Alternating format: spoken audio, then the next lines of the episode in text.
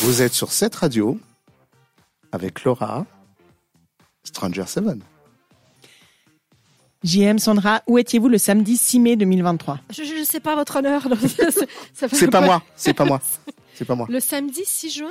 6 mai. 6 6 juin, mai. Six juin. ça Parce que encore j'étais Ah, quoi ça y est, voilà. Le samedi 6 mai, ça dépend à quelle heure. Ouais. À quelle heure? Toute la journée. Toute-. Où est-ce que j'étais toute la journée? Ah. Bah. J'ai- des comptes à rendre. Alors, j'en Je- dis- je sais- J'étais chez moi. Allô, maman crois. Bobo Est-ce que vous étiez derrière votre écran Non, je Non. pense pas. en Angleterre Ah non. Non, non, ça en c'est train sûr. de faire un reportage en direct de l'abbaye de Westminster pour les auditrices et auditeurs de Ce cette radio n'était pas moi. Hmm. Vous avez donc pas suivi le couronnement de Charles III, 40e monarque, et de Camilla Parker Bowles. Oh my goodness. Non. Mais ne vous inquiétez pas, je vais tout vous raconter. Cool. Ce soir, on va frissonner parce qu'en fait, c'était terrible. Ah. Je vous raconte. Oh, mon Dieu. Bien plus impressionnant que le couronnement de Charles III, il y a eu l'apparition l'apparition allogique d'un ange en pleine cérémonie. Alors vous me direz, un ange trop chouette, mais un ange comme on veut pas trop les croiser en fait. hein, hein. Juste après l'entrée des militaires dans l'abbaye de Westminster, en quelques secondes, une inquiétante silhouette est passée devant le hall de l'édifice, à pas pressé au son du chant religieux de la chorale. Donc on est déjà dans une ambiance un peu freaky comme ça. Mhm. Encapuchonnée, toute de noir vêtue et armée d'un long bâton d'appui semblable à une faux, cette apparition ressemblait quand même beaucoup aux représentations populaires de la faucheuse, l'ange de la mort. Sa présence, en fait, ça signifie rien de bon. Parce qu'au Moyen Âge, vous savez, c'est Je cette pense que image. ça, j'aurais pu euh, deviner quand ouais, même. L'ange de la mort. Alors vous voyez ce que c'est en Ouais. fait. C'est en fait ce, ce gars qui se balade un peu comme ça et puis qui, en tout cas, au Moyen Âge, euh, quand euh, il apparaissait ou quand on en parlait, ben, il disait que quelqu'un allait mourir. Voilà. Donc euh, pas terrible, en tout cas comme annonce. Donc on est moins sur le trip good vibe d'un petit angelot là. Était-ce une hallucination? Je pense pas. À moins que 14 millions de téléspectatrices et téléspectateurs se soient donné rendez-vous pour prendre ensemble au même moment un breuvage genre ayahuasca et aller santé. Et en plus, ils ont tous réussi à avoir la même hallucination.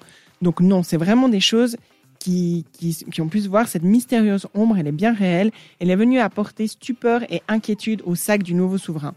En plus, et surtout, les images ont été enregistrées par la BBC et elles peuvent être vues et revues très clairement en vidéo.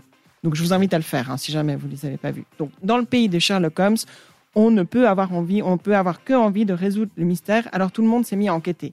Parmi les suspects, on trouve ben, l'ange de la mort, on en a parlé, Voilà, c'est le premier suspect hein, déjà.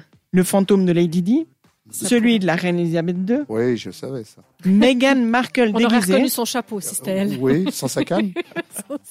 Elle aurait pu, elle a peut-être changé de style, hein, je sais pas. Ouais. Il y a des gens qui se sont dit que c'était Meghan Markle qui était déguisée, donc elle pouvait être là. Et même, il y en a qui ont dit que c'était l'empereur Palpatine ou Dark Vador, qui sont tous les deux là les grands méchants de Star Ah, Wars. aurait. Vous, vous avez d'autres pistes? Ça aurait pu être qui? Moi, je pensais à Lady Gaga. Je sais je sais Ah pas ouais, pourquoi. c'est vrai, J'avais un feeling pourrait. pour elle et tout. Mais après, je trouverais ça assez ironique que ce soit Alanis Morissette. Ah, j'aime, j'aime, j'aime. Moi, je dirais Casper, mais non, non, il était blanc, lui. Euh, il, aurait- il a pu mettre une capuche. hein. Ah, il aurait pu, hein. Il aurait Ouais. pu, ouais. Donc autant dire que cette invitée surprise a beaucoup fait parler sur les réseaux et face à la viralité de l'image, le journal Newsweek a recueilli un commentaire de l'abbaye de Westmin- Westminster. Oh, j'ai de la peine avec les accents. Tu dois m'entraîner, Sandra. Les ecclésiastiques ont identifié la silhouette comme celle d'un verger. Verger. C'est un Berger membre- ou berger Le Ber- bâton du berger. Michel C'est un, un là verger, un verger avec un V. C'est un membre de la communauté abbatiale qui assiste au service religieux, Ah. mais qui n'est pas membre du clergé.